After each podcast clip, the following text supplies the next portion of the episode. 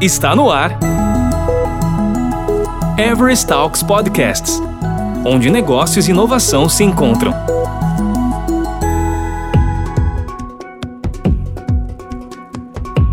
Quais são os diferenciais que podemos encontrar na plataforma ServiceNow? Existem várias respostas e todas convergem para relatórios capazes de monitorar todo o negócio e facilitar a tomada de decisões. Neste episódio, três especialistas de Everest, Tiago Jimenez Macul, arquiteto de software, Karin Zanhuk, consultora ServiceNow e Alex Ferreira Assunção, consultor ServiceNow, explicam as possibilidades dos relatórios gerados por ServiceNow. Como disse o grande mestre Peter Drucker, o que você não pode medir, você não pode gerenciar.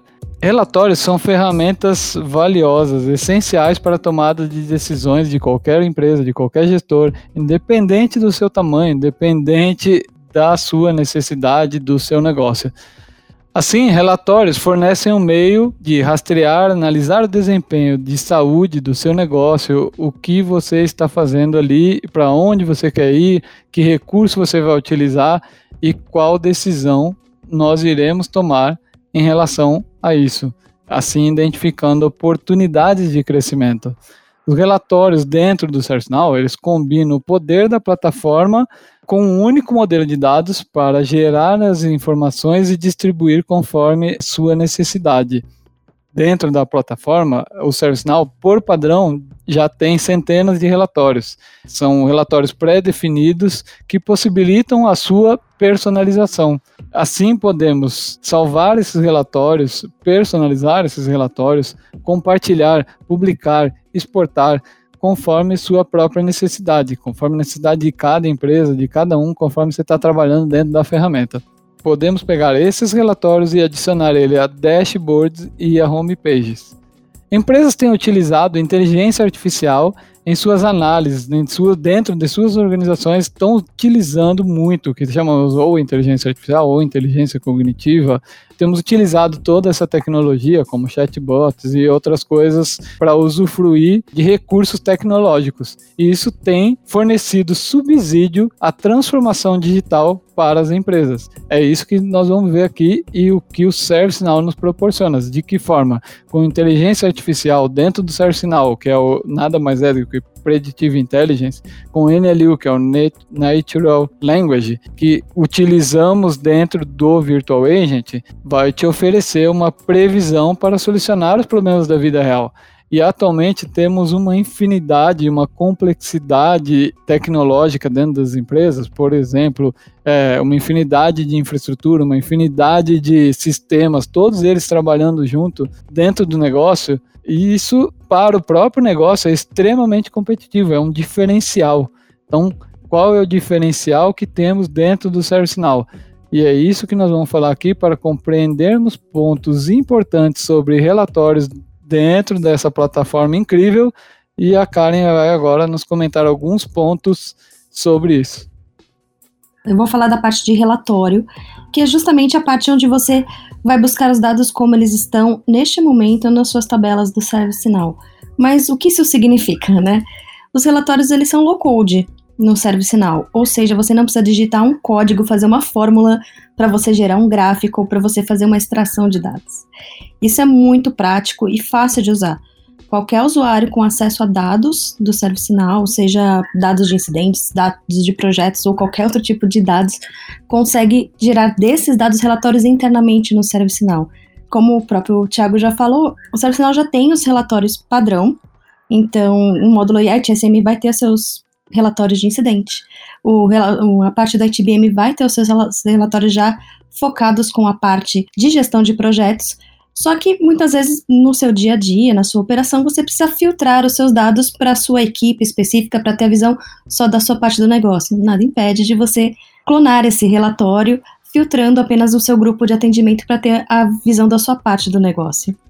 Por ser low code, você tem praticamente caixinhas de seleções e ícones que se explicam, onde você vai montar o seu relatório todos os usuários podendo gerar os relatórios, é, eles podem inclusive compartilhar esse relatório com demais membros da equipe que têm acesso à plataforma, ou mesmo agendar esses relatórios também, como o Thiago falou. Esses relatórios agendados podem ser enviados por e-mail. Por exemplo, um gestor de projeto que quer receber toda segunda-feira as tarefas atrasadas da sua equipe.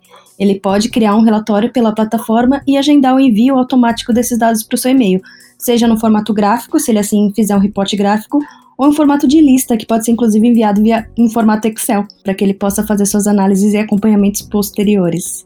Uh, uma das grandes facilidades, além da parte low code para a geração dos relatórios, é que a partir da própria lista do usuário, com dois cliques, ele consegue criar um relatório. Você tem uma lista onde você trabalha, normalmente você tem a lista de incidentes que você está atendendo, a lista de tarefas que você tem para atender. Com dois cliques você consegue rapidamente criar um relatório de tipo de gráfico de pizza ou código de barras. Ou a partir desse pré-relatório que você criou, alterar a formatação dele para criar formatos um pouco mais complexos que são N formatos dentro da plataforma ServiceNow, não caberia falar de todos. Então hoje eu vou dar um highlight assim em dois tipos de reports básicos da ServiceNow que são comumente usados, né? O reporte de lista. O reporte de lista é muito parecido com a parte de lista do ServiceNow, a parte onde os usuários trabalham no dia a dia deles. Esse reporte de lista, a grande diferença dele é que, por exemplo, quando as pessoas trabalham com Portal, elas costumam pedir para colocar variáveis nas listas onde eles trabalham suas operações. Só que isso não é viável porque as variáveis não são campos hoje de tabela. E no relatório tipo lista você consegue sim fazer extrações, inclusive agendar que essas extrações sejam enviadas para os seus e-mails semanalmente, quando você quiser, ou para um grupo de pessoas, com as variáveis que agregam valor ao seu processo específico daquele item de catálogo do portal. Então, essa é uma funcionalidade muito bacana do relatório tipo lista. E tem o relatório tipo pivô. E esse relatório tipo pivô, ele é praticamente uma planilha dinâmica, onde ele já faz análises complexas. Então, você consegue é, medir médias, fazer médias sem fórmula nenhuma. É uma caixinha de seleção. Eu quero a média de tempo que o chamado leva para ser atendido. Você vai selecionar a caixinha média e ele já vai trazer num gráfico pivô, que seja por grupo, categoria, da forma que você quiser ordenar esse relatório. Então ele já faz todas as análises para vocês. Eu falei um pouquinho desses dois relatórios um pouquinho mais analíticos e tem N variações de relatórios gráficos, inclusive por geolocalização. E em todos esses chamados gráficos, você tem a possibilidade de fazer drill down, o que, que é isso? Você vai ter um gráfico de barras, por exemplo, onde cada barra é um número consolidado dos atributos que você está filtrando nessa, nesse gráfico. E ao clicar nessa barra, você é encaminhado diretamente para a lista de registros que compõem esses dados. Isso é o que vem nativamente. Mas dentro do próprio relatório, através de um botãozinho, sem código, sem programação, você pode clicar num atributo para criar um drill down específico, como por exemplo incidentes. Você tem todos os incidentes abertos hoje e você clicou na barrinha que representa esses incidentes abertos hoje e você pode ser direcionado para um relatório que você customizou, que pode ser, por exemplo, categoria de chamado. Então você vai ver todos os chamados abertos hoje, já classificados por categoria no modelo de relatório que você quiser. Então, eu falei um pouquinho dos relatórios, é, lembrando que essa é a visão de como, como os chamados estão hoje, eles consultam as tabelas do, do ServiceNow em tempo real. Falei que ele é totalmente clicável, é totalmente low code, você não tem que digitar uma linha de código. E por último, a outra terceira vantagem, e uma das mais bacanas também, é que todos os reportes podem ser colocados em dashboards, então vários reportes juntos podem compor um dashboard. E dentro do dashboard você tem as funções de filtro dinâmico, onde você pode filtrar os relatórios que estão na tela. Então, se você tiver uma série de relatórios que exibam o desempenho da sua equipe num dashboard, você pode colocar um filtro dinâmico por pessoa. Então, nesse filtro, você vai selecionar a pessoa que você está querendo analisar o desempenho dela e automaticamente todos os reportes dentro desse dashboard vão ser filtrados também. Então, essa é uma visão operacional de como você pode usar os reports e os dashboards para fazer análise do seu dia a dia da sua operação e acompanhar a qualidade dos dados e a operação em tempo real. E avançando um pouquinho mais para o tema de PA, o Alex pode falar um pouquinho das outras formas de análise que o Service Sinal tem, que já não é mais com esses dados em tempo real, mas sim com uma base um pouquinho mais histórica para tomada de decisão antes de entrar propriamente por fora de analytics, é importante frisar para vocês que tudo que a Karen falou agora foi, como ela já disse, é processado em tempo real. É como se fosse a foto do momento. Se eu tirasse uma foto agora, eu tenho esses dados do momento agora. É, então, é para você tomar uma decisão momentânea. Eu gosto de fazer uma analogia justamente com o que a gente usa no dia a dia. Por exemplo, o carro. O que seriam os relatórios, é, os dashboards, os relatórios? Pensa no painel dos instrumentos do carro. Aquilo ali seriam os reports. A gente tem o que? Informações em tempo reais, por exemplo, de distância percorrida, a velocidade que estamos, é, o nível marcador aí de combustível. Temos até o RPM para fazer a troca da marcha em tempo real. Todas essas informações a gente tem em tempo real. Ajuda a gente a tomar algumas decisões, inclusive diminuir velocidade para não tomar multa e outras séries de decisões. Então vamos agora prolongar um pouquinho mais, vamos falar sobre uh, a gente ir de um ponto A a um ponto B, utilizando aí o GPS, o famoso Waze, o Google Maps. Do ponto A até o ponto B, em um tempo normal, aí a gente leva aí, uns 30 minutos. Com o trânsito, isso acaba dobrando em uma hora. Como funciona nessa analogia? O GPS em si tem uma informação, ele grava a informação do, do, dia a dia, vamos colocar assim. Então ele sabe que do ponto A do ponto B, num tempo sem trânsito nenhum, você leva 30 minutos. Porém, todas as 17 horas, por causa do fluxo de carros em determinados quarteirões, acaba levando mais tempo justamente por causa do trânsito. O GPS coleta essas informações para você poder justamente tomar uma decisão, ou seja, o GPS te sugere um atalho, justamente para você diminuir o seu tempo de chegada ao destino final, no ponto B. Então, com essas informações de histórico, então todos os dias às 17 horas, sempre trava em alguns quarteirões, o GPS te dá um atalho para você diminuir esse tempo. Então, em vez de você levar uma hora no trânsito, você levaria 40 minutos ou até mesmo uns 30 minutos ali é, de um tempo normal, porém uma trajetória um pouquinho diferente, porque você estaria pegando esse atalho. Voltando aqui para o mundo do serviço final, a ideia seria a mesma. O Performance Analytic ele faz os snapshots ou fotos ou retratos da imagem do dia a dia. Você escolhe quanto tempo vai ter essas, essa base de informações, então ele vai tirando foto de cada dia para justamente para você ter um comparativo, você ter uma estrutura, uma, uma base de informação para para de, de governança de dados tomar uma decisão, não só da governança de dados, como a área executiva também. Ter essas informações para criar o atalho que a gente fala. Vamos citar um exemplo, por exemplo, reset de senha. Muitas vezes é, o reset de senha acaba acontecendo fora do expediente ou até mesmo no final de semana com o Performance Analytics, eu consigo saber que sempre no final de semana, essa categorização de reset de senha tem esse pico elevado, ele acaba aumentando. Uma porque o helpdesk não está atendendo no time, alguma coisa do gênero. Com essa informação, eu consigo trabalhar formas de mitigar esse problema, ou até mesmo abaixar, ou até mesmo zerar esse tipo de registro. Seria ou criando uma base de conhecimento, um registro na base de conhecimento para o usuário, conseguir alterar a senha, ou criando um botzinho, ou criando um virtual agente para automatizar esse processo de reset de senha. Para começar a automatização, a gente tem que começar a partir de relatórios, de indicadores, para ter insumo e informação. Tudo que eu falei, se você não tiver os dados íntegros e confiáveis, você não consegue gerar uma informação viável para ser utilizada. Vou deixar agora o Thiago falar um pouquinho mais sobre essa parte de governança e qualidade de dados. Para garantir que seja estabelecida uma base de dados sólida, íntegra e fornecer essas informações aos responsáveis, o ideal é que todos trabalhem em pró dessa base, né? Nós estaremos trabalhando para que seja construída uma base que seja viável, seja é, factível ao uso. E confiável também, né? Confiável, essa é exatamente a palavra, sem dúvida nenhuma. Tendo uma base confiável, aquele analista que está gerando, é muito importante que o analista que está gerando a base obtenha uma ciência da importância da sua informação. Isso é, eu, desde o começo onde eu estou trabalhando. Então, vamos voltar um pouquinho, vamos falar que desde a concepção do projeto, que eu vou estruturar a base que vai ser utilizada no final, então eu vou ter um campo que eu preciso para ter uma tomada de decisão, até a implementação de, por exemplo, aonde vai estar esse campo importante, é, se esse campo importante ele é requerido ou não para minha tomada de decisão, até que eu chegue ao projeto em si, no ongoing, né? No, no, quando estamos trabalhando realmente com aquela informação.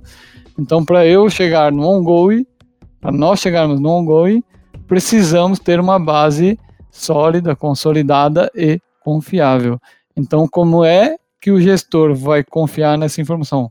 Tendo a importância daquele analista que está gerando a informação. Só assim os gestores, os tomadores de decisões vão poder decidir qual KPI utilizar, qual baseline ele vai utilizar para apoiar no crescimento da maturidade da empresa, para proporcionar uma automação baseada nas informações que foram incluídas dentro da base de dados. E aí temos, como disse o, o Alex, por exemplo, o Predictive Intelligence, é onde ele vai te fornecer uma tendência. Por exemplo, se eu tenho um, um ticket sempre aberto naquela mesma categoria, a base vai ser alimentada e com o passar do tempo eu consigo ensinar essa base e ele sempre vai encaminhar diretamente aquele grupo. Um outro exemplo seria a própria classificação também, né, dos registros. Quando a gente tem essa base íntegra e confiável, a gente sabe, por exemplo, se o, se solicitante está abrindo um, um chamado, um incidente, esteve a minha impressora está com um problema de cartucho. É, com essa informação e com esse histórico de, de, de, base, eu consigo saber que a classificação é, por exemplo, hardware impressora. O sistema consegue categorizar de forma automática. Isso é uma evolução, né? Acaba virando um ciclo de melhoria. E o que é notável nisso tudo é que você vê como cada ferramenta do ServiceNow complementar a outra. Então, quando você tem um reporte, você tem em tempo real controle da operação, para verificar se os chamados estão classificados corretamente, se eles estão seguindo o fluxo esperado. Você vai ter o PA para poder ver se todos os valores, tudo que foi reportado até o momento é o que nós realmente precisamos para tomar a decisão, se é necessário algum ajuste na operação. E, como consequência da governança, você vai ter a qualidade dos dados que vai possibilitar toda essa automatização. Então, as ferramentas são muito complementares e muito bem-vindas, cada uma no seu nível de operação, para reporte, para visualização da operação, para visualização gerencial, operacional, para a parte de gestão e, por fim, a parte de automatização. E é bem importante seguir essa sequência, né? Muitas vezes os clientes querem partir para automação e às vezes eles não têm nem a gestão das informações deles ainda, nem os KPIs. Sem dúvida, tudo tem um ciclo de maturidade. Para finalizar a nossa conclusão aqui, onde chegamos, né? No ServiceNow, nós temos vários produtos. De acordo com cada produto que nós temos, até a Karen sentou um pouquinho, ela comentou, por exemplo, sobre o ITSM, nós temos alguns relatórios. Se eu tiver o ITBM, eu tenho outros relatórios. Se eu tiver o modo de RH, temos outros relatórios. Então, temos centenas de relatórios pré-disponíveis na solução. Com isso, temos mais de 1.600 KPIs para medir nossos processos, melhorar a qualidade de nossos serviços e, assim, chegamos no fechamento onde são insights a considerarmos disso e tudo que nós comentamos aqui. Estabelecer a base de dados sólida, então eu tenho que ter a informação confiável, eu tenho que ter uma base que seja útil, temos que avaliar o baseline, aquela é, nossa régua, né, onde eu estou, então um raio-x para avaliar a performance de nossos serviços, aonde nós estamos, para onde nós vamos querer ir. Assim eu tenho identificação de nossas metas para direcionar aos pontos de melhoria e sabermos para onde exatamente queremos ir. É assim que acontece a tomada de decisão. Assim conseguimos entregar as automações e também os autosserviços, por exemplo, o Virtual Agent fazendo um reset de senha para você sem que ninguém tome uma ação, sem uma pessoa, a não ser o próprio usuário, tome uma ação. Ele pode perguntar qualquer coisa que tenha dentro da base de dados como base e consistir essa base de acordo com perguntas e respostas do próprio usuário.